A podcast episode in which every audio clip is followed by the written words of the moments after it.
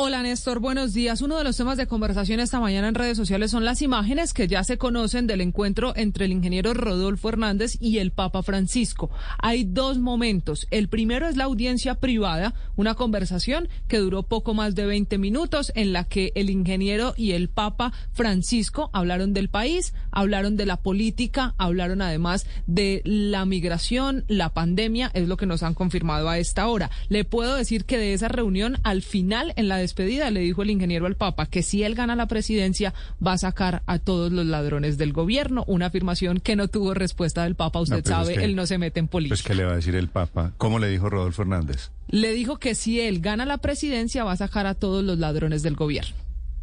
¿Y qué dice el Papa ante eso? No Pues, hubo respuesta, esa fue la despedida, al final se dieron la mano, sale Rodolfo Hernández para el segundo momento, que es la audiencia pública en la que ya se asiste Rodolfo con la familia y se cruzan al final las manos, hay un saludo que es el que es viral bueno, esta mañana en Tenemos redes esos videos, ¿verdad? Sí, Para que la señor, gente los esas vea. imágenes, esa historia está en blurradio.com. tengo dudas, Camila, de que un video con el Papa, una reunión con el Papa, sea importante, como cree Petro, que allá fue, como cree Rodolfo Hernández, vaya a mover el voto de los electores para las presidenciales, pero vamos a ver qué piensa la gente. Creen ellos que es seguir la campaña Sí. con la bendición divina, más o menos es lo que, que que lo eso es ocurre. de- decisivo para estas elecciones.